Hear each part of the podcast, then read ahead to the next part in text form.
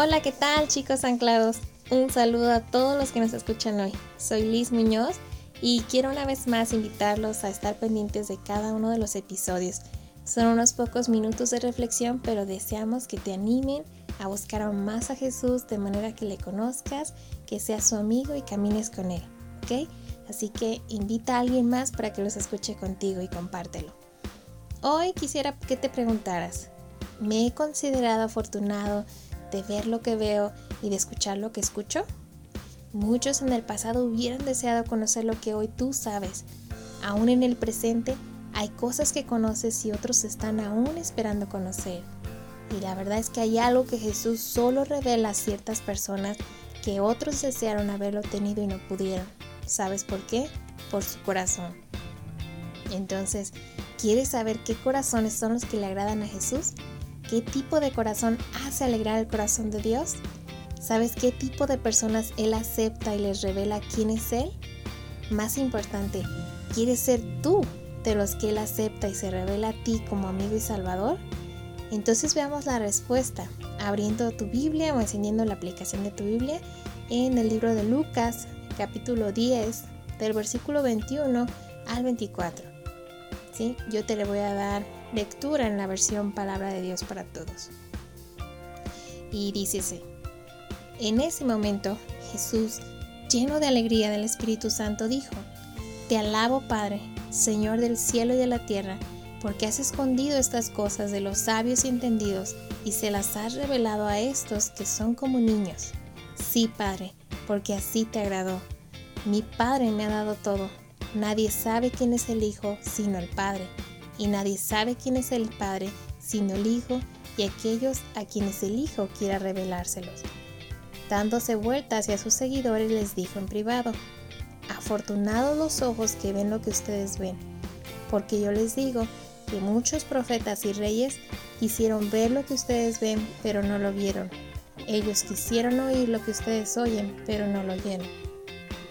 En el pasaje que leímos, puedes observar dos grupos de personas los sabios entendidos o profetas y reyes, y el otro grupo, los que son como niños. Al primer grupo dice que le había sido escondido el mensaje, que quisieron ver y escuchar y no pudieron. Y los que son como niños se les ha revelado quién es Jesús, quién es el Padre, y menciona que son afortunados porque ven y escuchan el mensaje de Jesús. Y aquí cuando habla de sabios y entendidos o de profetas y reyes, no quiere decir que los que estudian o que son ricos o con un alto nivel de académico no pueden entender las palabras de Jesús, sino que son personas cuyo corazón es orgulloso, pensando que todos lo saben, que son mejor persona que tal o tal, o que saben más que cierta persona, o piensan que porque han leído muchos libros o estudiado bastante, entonces lo saben todo. Pero si recuerdas, Dios ama los corazones humildes y mira de lejos a los altivos. En el primer versículo observa que Jesús se alegra por cómo Dios eligió a los discípulos y la obra que hizo a través de ellos, de cómo les fue revelado el mensaje. Jesús escogió personas que quizás a nuestros ojos no parecieran capaces para realizar dicha tarea. Sin embargo, es para que recordemos que no somos nosotros, es Dios quien lo hace. Dios usa personas sencillas pero con corazón que ama a Dios, que es humilde y busca llenarse de Dios, que son más de Jesús y menos de sí mismos. Y Él los va a usar para su gloria y su propósito. Y de manera que no quepa la menor duda. No es que nosotros lo logramos, es que Él lo hizo. Y ejemplo lo tenemos en Jesús. En 2 Corintios 8:9, en la nueva versión internacional dice, ya conocen la gracia de nuestro Señor Jesucristo, que aunque era rico, por causa de ustedes se hizo pobre, para que mediante su pobreza ustedes llegaran a ser ricos.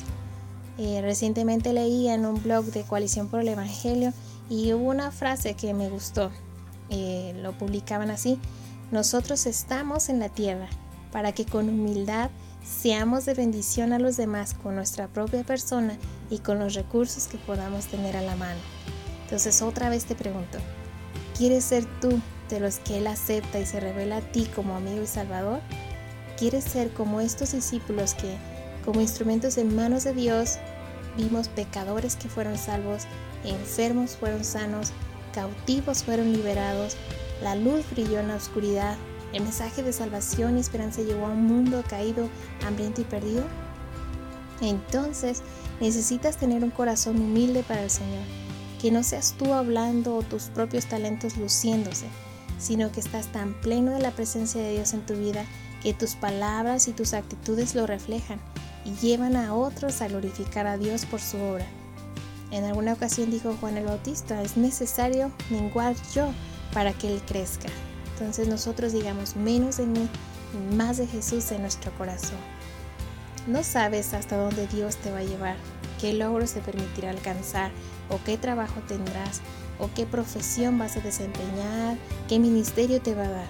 Lo que sí puedo decirte es que si desarrollas y mantienes un corazón como de niño, sencillo y humilde, que no importando lo que tengas o logres, siempre dependas de Dios, de su sabiduría y le des siempre a Él la gloria y el reconocimiento. Entonces verdaderamente estarás cumpliendo su propósito y su plan. Usar estos recursos que te da para servir y ayudar al prójimo es lo que Jesús nos enseñó y nos invita a ponerlo en práctica. Quiero que reflexiones por un momento en las siguientes preguntas. ¿Alguna vez has llegado a pensar que ya no puedes aprender más de cierto tema porque ya lo sabes todo? ¿Que para qué escuchar otra vez el sermón de tal versículo si ya lo sé, ya lo escuché muchas veces? ¿Qué revela entonces tu corazón?